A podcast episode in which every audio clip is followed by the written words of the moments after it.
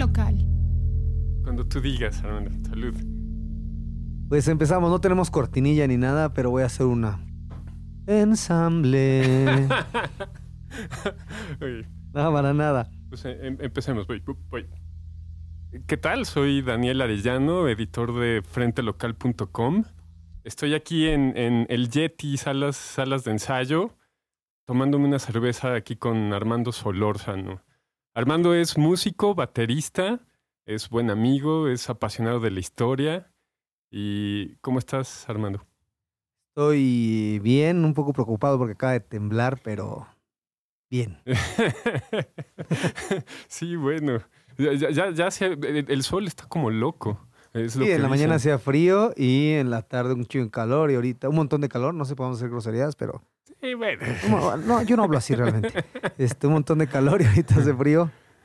Y pues ya no sé, COVID y para, para las... Si esto se llega a escuchar en el futuro, Sí, sí. sepan que venimos de un año de 2020 con COVID y ahorita como que hay COVID o ya no está de moda, entonces ya no te da, pero sí te da, no, no tengo idea de qué está pasando. Sí, sí, eh, da, da para mucho que pensar, da para mucho que pensar y, y- y parte de todo esto es, es este proyecto, Armando. Hoy, hoy es el, si todo sale bien, es, eh, es el episodio número uno de- del ensamble.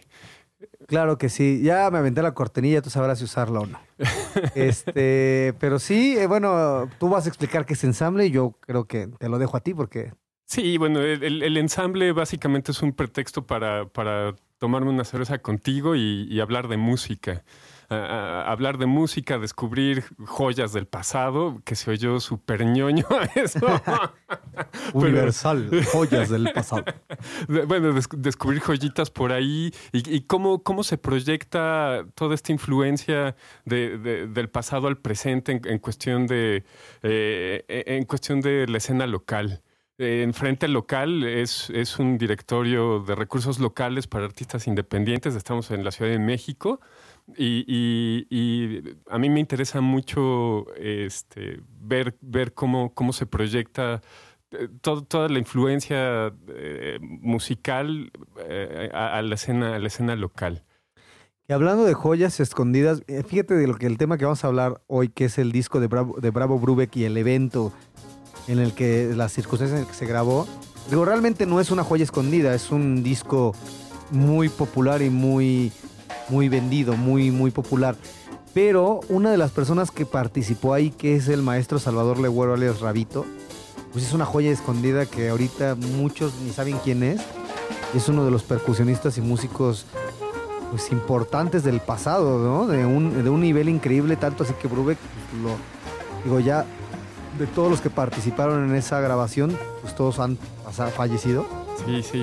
es el único que queda vivo. Y pues el maestro Brubeck eh, recordaba a Rabito con mucho cariño y lo respetaba como músico a ese nivel porque eh, los músicos mexicanos desde siempre hemos sido muy buenos, muy, muy buenos.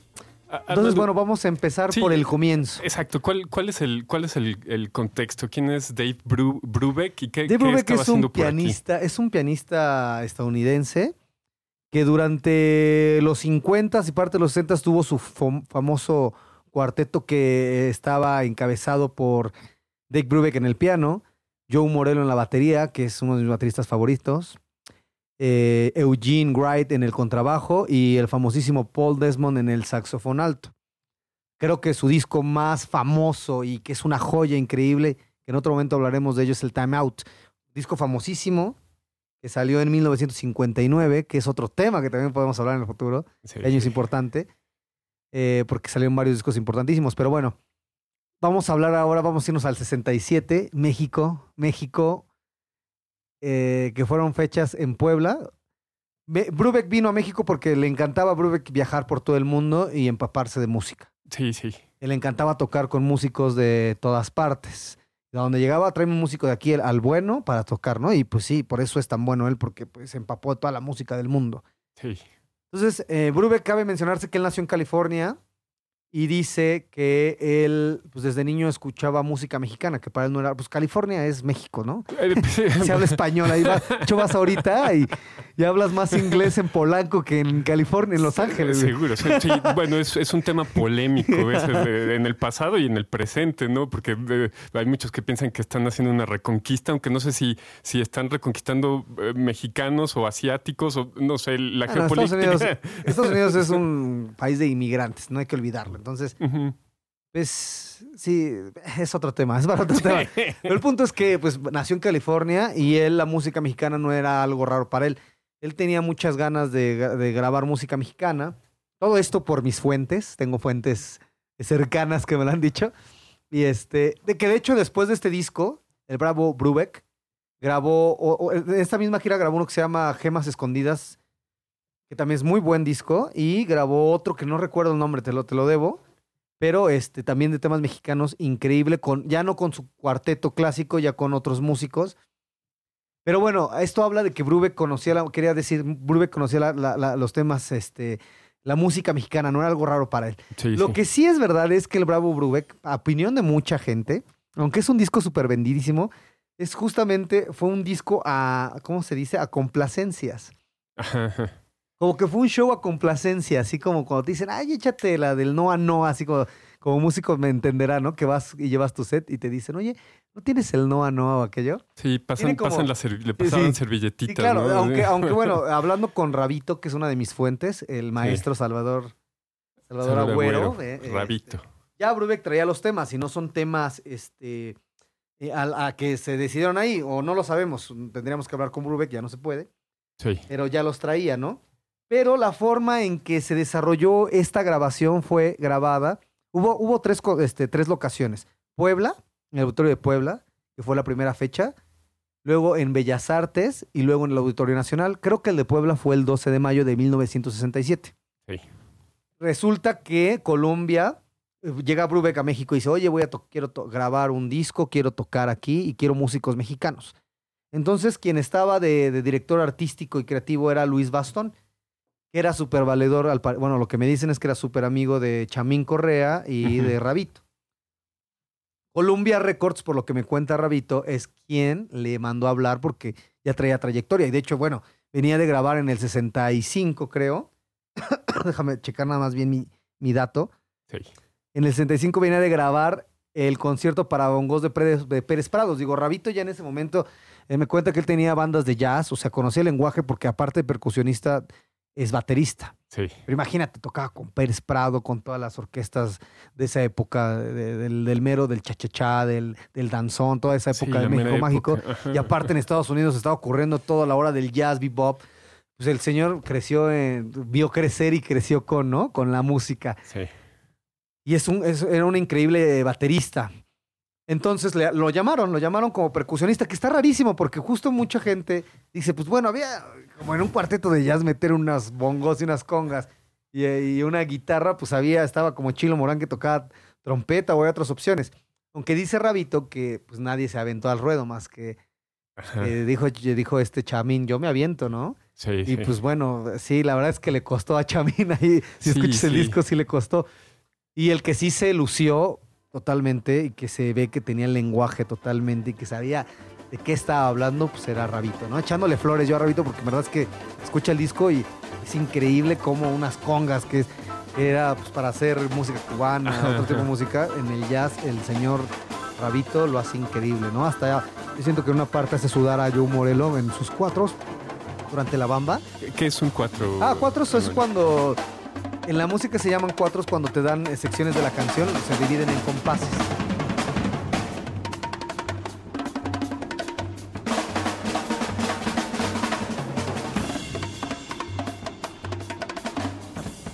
Y aquí al final de la bamba, si te fijas, empieza Joe Morello y luego le contesta. Entonces tienen cuatro compases para hacer frases y contestarse.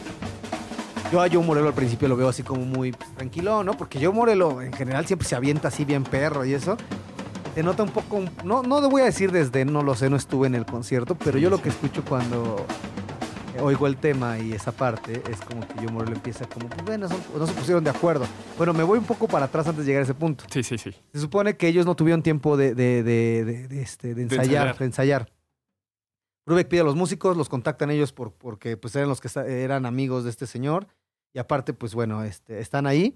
Se ven en el hotel Alameda que se cayó en el, hot- en, el, en el temblor del 85. Tú sabes que está frente al hemiciclo a Juárez. Y dice pues que eh, ahí, eh, ahí ensayaron, ahí ensayaron de volada. Sí, sí. Prácticamente esto fue un palomazo, te lo digo así. O sea, no se pusieron de acuerdo, era como a ver, más o menos vamos a ver así los temas en forma de vals. De hecho, se escucha un poco. Yo, como te lo comentaba, muchos dicen que este disco es como no es el mejor de Brubeck. Y te lo digo así, yo también, fan de Brubeck, tiene unas cosas increíbles. Este se siente justo como un palomazo, digo. Brubeck Sí, es sí. buenísimo, todo ese cuarteto y todos los músicos que participaron ahí. Sí. A excepción tal vez de Chamín, y no es por despreciarlo, Chamín es un gran este, bolerista, tocaba increíble el, el, el- el requinto, pero el jazz sí no era lo suyo, como que, pero se aventó, digo, ahí está, ¿no? Chamín está en esa grabación junto a exacto, tiene su crédito.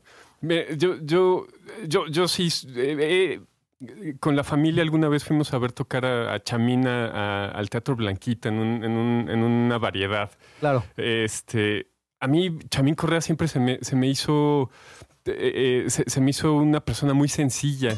Porque a, a pesar de, de- de tener toda, toda, toda la fama de requintista y, y guitarrista virtuoso, cuando, cuando lo ibas a ver no, no era como, como ir a ver a, a Steve Vai o, a- o alguien así, ¿no? Sino, Claro. sino que él, él, él tenía montado su set, su set, eh, este, su set de, para trío o, o lo que fuera a tocar y, y- y- y claro que, que el virtuosismo brotaba naturalmente. ¿no? Yo, yo, yo siento que, que es una... Que, que, bueno, que también falleció hace en enero del, del año pasado, Sí, de, creo de que sí. 2020 sí, sí, sí. eh, se me hace una persona muy sencilla y, y lo entiendo perfectamente porque trabajó, trabajó en, en- su trío de, de los, los Tres Caballeros con, con- con Roberto Cantoral. Claro, Que, que- que- que- que- que va- vamos, si, eh, eh, si estás trabajando con un, con un genio de ese, de ese, de ese tamaño, ¿no? Eh, eh, este, pues como, como músico te, te- te tiene que centrar y... no, el talento de Chamín Correa no se discute. sí, no se discute. Pero su lenguaje era muy de él, el jazz no lo era y se nota en este disco. Sí, sí. Eh, no se oye casi, realmente no se oye. Yo, yo eh, no sé si tú lo escuchaste. Sí, sí, sí. Casi no se escucha, que, que de repente parece que le está no. tocando. Me comenta este rabito que sí, pero que se mantenía la línea porque no era su lenguaje. Realmente Sí, estaba totalmente. en un terreno que no era el suyo. Y pues se, se nota, ¿no? Pero bueno, vamos a regresarnos un poquito. Sí, sí. Entonces, eh, justo estaba hablando de que ensayaron ahí en la Alameda y no tuvieron tiempo de ensayar, vieron más o menos cómo estaban los temas. Cuenta Rabito que no cupo en el, ca- en el coche con ellos y que le dijo este, este, ta- este Luis Bastón, le dijo, pues oye, vete en el camión, ¿no? que él dijo, sí, no, sencillísimo, no, ese no es el punto. El punto es que dice que cuando se subió al camión, de repente así sintió como balda de agua fría. Dijo, oye, estoy Sí, tocando con los estoy tocando con Dave Brubeck, con el cuarteto de Dave Brubeck, imagínate, Sí, ¿no? sí, sí. Aquí dijo, lo que pensó fue que se le fueron las ideas un poquito los pies de, de la emoción y que este, que dijo, lo que pensó fue, me olvidó mi cámara para tomarme unas fotos. Sí, sí, sí. La, no pude. Dice, no, no, no es que me guste, no es que me guste presumir, ¿no? Pero pues era algo que quería guardar y se le olvidó la cámara. A mí me ha pasado que, Sí, estoy, que estoy- voy a tocar y digo, pues no tengo fotos, pues porque si pues, estoy tocando me las tomo, ¿no? Sí. y eso con los celulares sería más fácil. Sí, eh, eh, eh, el, el- el disco son, son 10 temas, me parece. Bueno, te, te los voy a leer. Es, es El cielito lindo, la, la paloma azul, Sobre las olas, Bésame mucho, Nostalgia de México, Poinciana, que no, yo no sé si esté, si esté bien escrito, esa, esa- esa es la que no reconozco. Allá en el Rancho Grande, Frenesí, Estrellita y La Bamba. ¿Qué, qué nos dices del repertorio, Armando? Pues como te comentaba, Brubeck conocía de la música mexicana y él ya lo traía, es lo que me comentan. Pero justo se oye como un palomazo. Es como vamos a tocar este en tres cuartos, este en swing. Mira, las canciones dan para hacer cosas más interesantes y se oye como que pues las adaptaron a tres. Ellos son músicos virtuosísimos y se oyen Sí, increíbles. Sí, sí. Pero para cosas que venía haciendo Brubeck dices, momento, como que no le echaste mucho coco. Bueno, ese es mi, mi punto de vista y mucha gente lo piensa así. Sí, sí. En su momento, las reseñas hablaban de maravilloso, Brubeck, los maestros, Chamín Correa, Echando Flores, porque de hecho sí fue un momento muy histórico. Imagínate, los músicos gringos, que era raro que, bueno, sí venían, pero no jalaban músicos mexicanos. Entonces era como, no era muy común, entonces era como, wow, Brubeck, embajador que nos invita a tocar. Y fue como un gesto bien noble de Brubeck, este, se vio así como un gesto noble entre la comunidad. Aunque en general, eh, lo que se sentía en la época entre los músicos era como, fue un palomazo, o sea, no es lo mejor de Brubeck. Lo repito, hay gente que opina incluso que pues, es de sus peores discos. Sí, sí. Y sí, y, te digo, es increíble la ejecución que tienen. Pero la selección, allá en el Racho Grande, es una complacencia. Se ve que Brubeck, pareciera que Brubeck pues dijo, ¿cuál es lo que les gusta? Voy a hacer un disco para vender porque realmente vendió muchísimo este disco. Un disco vendible. Brubeck sale en la portada con un, con un traje de charro. Sí, con, O sea, sí, con su lo que se tiene más o menos es como de que pues dijo, pues voy a México, casi casi llegó haciéndole, ay, ay, ay, ¿no? Exacto, sí. De hecho, ese, ese tema en particular, eh, allá en el Rancho Grande, eh, bueno, nos acordamos del Portito Guizar. Claro. Eh, es, es sí como, como, como el cliché de, de- Sí, totalmente. de la fiesta mexicana de los años 30, supongo. O sea, no nada sé. más le faltó a ese short traer al, al, al, al- al ballet de Amalia Hernández. güey, Uh, hubiera estado muy bonito. No, Pero me refiero, no, no es malo, pero era muy comercial y sí fue una complacencia. Y pues muchos lo tienen como uno de sus peores discos. sí. Eh, las ejecuciones están increíbles. Digo, creo Sí, que lo sí. que quiero rescatar, y ya lo dije como 10 veces, es que Rabito sorprendió, a incluso te digo, Brubeck lo, siguió ah, estimando mucho. Pablo Prieto, que es una de mis fuentes, dice que él hablaba mucho con Brubeck. Sí, Y dice que siempre que hablaba con él le preguntaba por Rabito. por rabito. Y dice, no es mala onda, pero jamás me preguntó por Chamín. Sí, sí, no, bueno. eh, No, es por- no, no quiero, no quiero dejarlo a mal a Chamín. No, no quiero nada. Estás atacando a Chamín. No, no, no. Para nada. Pero como que yo creo que dentro justo dijeron, ok, no sé por qué me trajeron a este Chamín. Chamín hizo lo que pudo. Y, Sí. Pero pues sí, fue como, ah, gracias. A diferencia, Rabito, de wow, eres increíble, ¿sabes? Y es que bueno, yo invito a la audiencia a que nos esté escuchando, que lo vaya a escuchar en verdad. Es que Chamín, yo, es lo que vale la pena el disco para mí.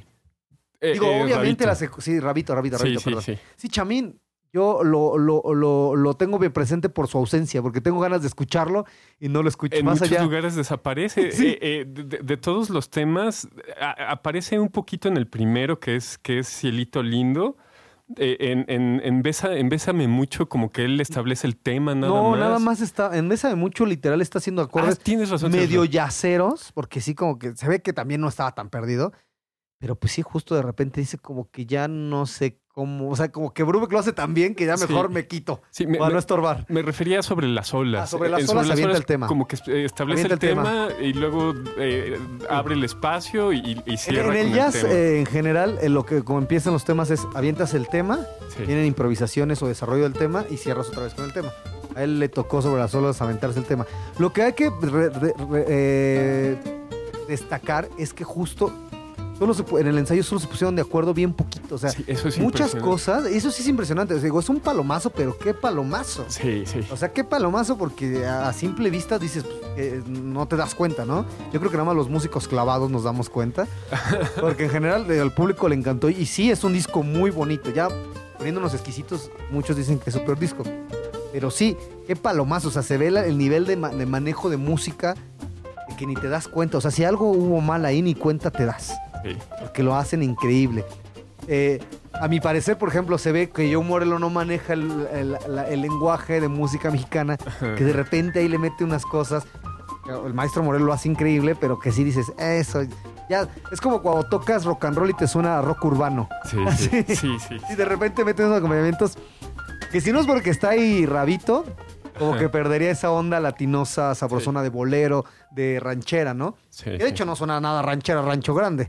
No, Y no es por la guitarra de Chamín, Eh, suena más como un bolero, ¿no? A mí me suena como que, como que eh, eh, él, él tenía preparado ese tema y, so- y solo lo, lo acompañó el, el bajo Claro. y la batería. El bajo, la batería y la conga. Y- ah, claro, claro. y de hecho en ese sí. tema totalmente es más cuando se ve que Yu Morelo no maneja el lenguaje. Ajá. De repente como que mete demasiado y ya, el- o sea, el que trae la pauta es Rabito con las congas. Obviamente Wright va marcando unos, Eh, sí, porque sí, van tres, sí, súper bien. Tienes razón. Que de hecho le falta el, el, pues, de guitarrón, ¿no? Que sería lo mejor, pero bueno, Ajá. se queda bien. Pero Yu Morelo de repente empieza con una campana que dices, ¡ay! Pero Ajá. como que sí lo agarra, pues es un maestrazo. Y por esos detalles te das cuenta que es un palomazo, pero digo, qué palomazo, ¿no? Sí, sí.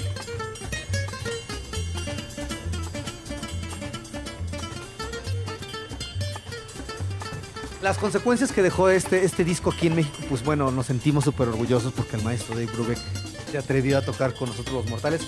Que yo creo que está padre esa visión, pero es el maestro Brubeck, pero también nosotros qué musicazos tenemos, porque justo Chamín Correa nadie va a tocar como Chamín Correa, ¿no? Y como las congas que toca Rabito nadie las va a tocar.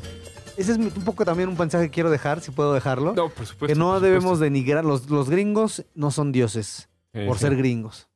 Sí, Todos sí, tenemos nuestro lenguaje. Claro. Y muchos admiran de allá para acá y de allá para acá. Solo que pues allá creo que tienen una mejor eh, apoyo a la música que sí da una ventaja. Pero bueno, ya no vamos a entrar en esos temas. Sí. Continuando con esto. Ajá.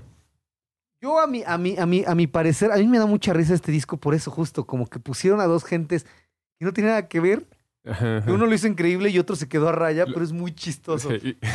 Cuando lo escuché en la radio, yo, lo, yo me enteré de este disco por, por, por Imer. Sí. Y hablan, no, el maestro Chamín. No mencionan a, a Rabito, así, ah, ¿cómo así Rabito, no? El maestro Chamín tocó con Brubeck y dije, no, pues yo voy a escuchar al gran bolerista Ajá. haciendo algo increíble, ¿no? Me quedaron a deber totalmente con esa reseña que me Sí. dijeron. Sí, sí. Pero eso sí, qué acompañamientos de Brubeck. Creo que eh, eh, lo, he, lo he dicho todo. ¿Qué más puedo decir? Sí, bueno. de- Esperaba demasiado, la verdad, de, de, de Chamín. Chamín. Es eso, cuando me acerqué esperaba demasiado. Sí. Y sí me quedé como de, ay, no es tanto. Se aventa un solo, de hecho, en... Ah, pues sí, nada más en el Rancho Grande es donde más toca, Sí, ¿verdad? ahí, ahí- ahí toca. Y, y, y, y bueno, sí, sí, viendo, viendo el, el, el playlist, ¿no? Sí, claro. Eh, claro que, claro que Chamín conoce el 90% de, No, pues de- conoce del todas las rolas, todas las ¿no? O sea, rolas. él, él tiene versiones de, de Bésame mucho, eh, eh, este Frenesí. ¿No? Frenesí, eh, eh, yo creo que de- de- del disco es mi, es mi canción favorita. te gusta mucho. A mí no me gusta, ju- justamente. Sí, Siento que la abordan muy...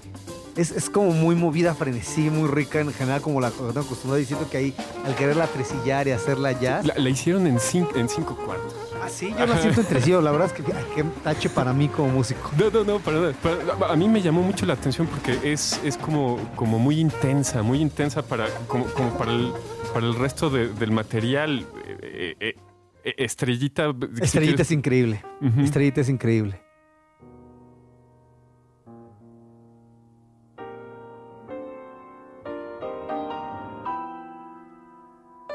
Para mí la mejor parte del disco son los cuatro de este de Morelo con, con este con Rabito, lo hacen increíble. Pero mira, si te puedo decir sobre las olas me encanta. Sí, sí. Sobre las olas lo hacen increíble, mantienen como el sabor del vals. De, de, de hecho, las que me encantan ca- pues es Estrellita y sobre las olas de este gran compositor. Se me fue el nombre de Ma- Manuel M. Ponce. No, no, no. Se Ponce, eh, sobre, sobre, las olas. Ay, Es de este de Rosas, Juventino Rosas. Juventino Rosas. Sí, Sí, Estrellitas de Manuel M. Ponce. Sí, Juventino Rosas, que, que, que yo tengo la, la película de Pedro Infante. Ah, sí, cuando es Juventino. Que, que, que cierra, que cierra el. bueno, es muy dramática, pero. Y de hecho también de, de este Rosas es como su tema más eh, cursi. Sí. eh, porque tiene unas cosas bien increíbles. Así igual como este Ponce. Estrellita es un tema súper cursi y por eso popular. Tiene unas cosas increíbles, ¿no? Sí, sí. Que también invito a la audiencia a escuchar Sí, las te- cosas increíbles de estos dos autores. De hecho, yo creo que Estrellita tengo, tengo que darle otra escuchada. Eh, porque eh, eh, eh, así en el orden que viene ya es la penúltima y, y- y claro, yo estaba esperando la bamba. Porque a- a- ahí es donde, a- esa es, esa es la, la joya que hay que destacar y dinos por qué, hermano. Ya nos, ya nos lo Ya, es por los solos, los cuatro que se avienta Rabito. Te digo, empieza Morelo muy, muy tranquilón y le dice, ahí vas, y el otro dice, ay, Sí, y se sí. ponen una, una agarrada. Digo, no agarrada que traigan pique. Me está diciendo Rabito que no se pusieron de acuerdo. Le pregunté, oiga, ¿cómo fue ese cuatro? Me dice, pues lo que. La gracia del Espíritu Santo, porque él es creyente, nos bendijo a mí, a Morelo, porque mi acuerdo nos pusimos, pero ahí se ve el lenguaje, ahí se ve el lenguaje musical de, de Rabito. Y, y, pues la maestría de, de- de- de sus años tocando jazz, a Así pesar es. de que se le recuerda más como conguero y timbalero de, otras, este, bueno, de Pérez Prado, que más se le recuerda, pero era un gran jazzista, él es un gran baterista.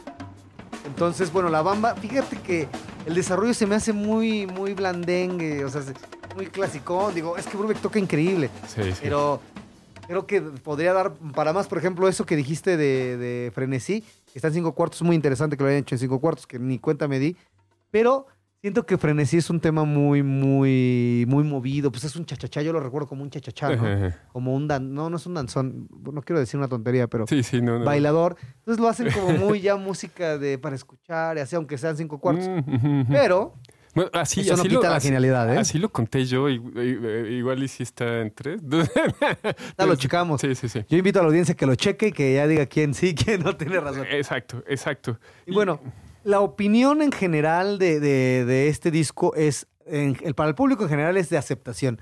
Para los músicos es como, ah, qué buen palomazo y qué buena onda Brubeck, sí. ¿no?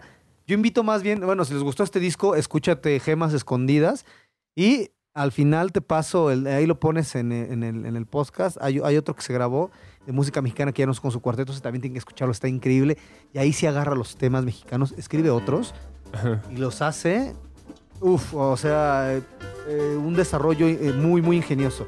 Porque siento que este disco fue como, como cuando agarran a los Beatles y los vuelven jazz, así, Ajá, vacilón, ¿me explico? Sí, sí. Digo, de- aunque su ejecución es muy increíble, es como, a ver, eh, ya no me gustó en dos, pues métele swing y ya, fin, ¿no? Sí, así. sí.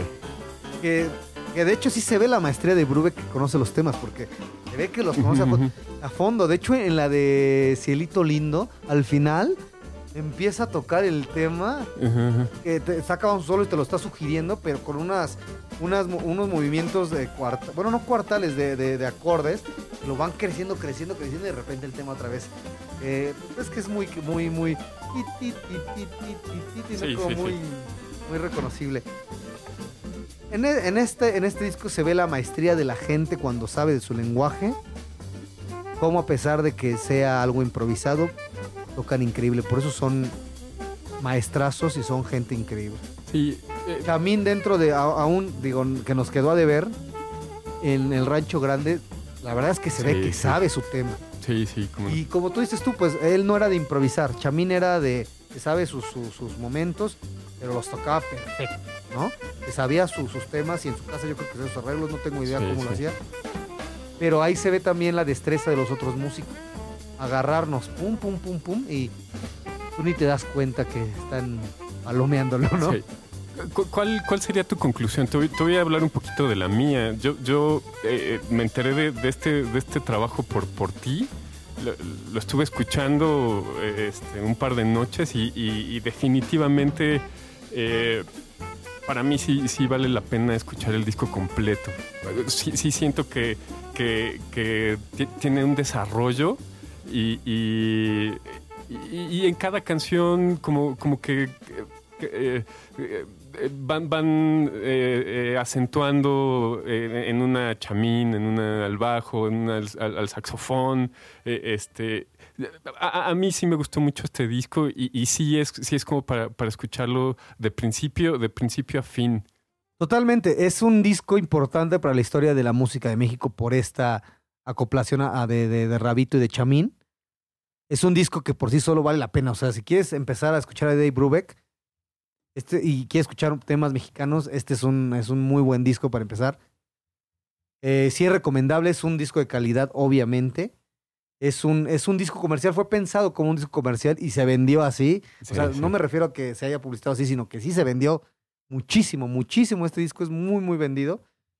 Y porque es un disco muy, muy digerible, muy fácil. Aparte, como mexicano, pues los temas te los sabes Sí, sí. y vas a ver un, un lado diferente de los temas. Totalmente recomendado al, al 100, sí. Pero de ahí yo los invito a que escuchen más de Burbeck. Sí, eh, Son eh, cosas increíbles. O, pues, por ejemplo, de Chamín también, o de, exacto, o de, sí. o de- o- o o de de Rabito. Rabito con Pérez Prado y otras cosas que tiene, porque no solo tocó con Pérez Prado, tocó con otra gente, pero tal vez en otro, en otro momento podríamos hablar un poquito de la carrera de, de, Cha- de Chamín, no solamente, también de, de este Rabito. Sí. Creo que hay muchos músicos mexicanos que fueron increíbles y que mm, se habla un poco de ellos. Entonces podremos también, entre otros temas, no solo vamos a hablar de, de- de jazz en sí, Sí, sí. en otras, otras cosas, hablar de, de- de- de- de la importancia y anécdotas, ¿no? Que es lo más divertido. Sí, e- e- eres un apasionado de la historia, eres clavadísimo. soy- solo soy un aficionado. Tienes, es, fíjate que es, es- es muy bien señalado. Eres un aficionado a, a la historia y, y, pues, hay que aprovechar, hay que aprovechar eso, sobre todo en este contexto, en este contexto musical. claro que sí.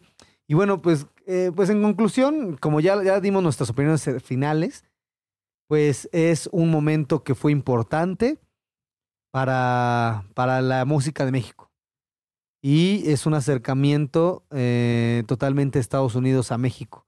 Y es un tributo de Brubeck, fue su primer tributo a sus raíces de niño y a nuestro país que respeta porque nuestra música es increíble, Sí. nuestros temas son increíbles y que pues yo aliento a, la, a, a los músicos o, o gente que está interesada en escuchar que nuestra música es increíble, que se puede hacer muchas cosas con los temas, que es lo que hace el jazz, ¿no?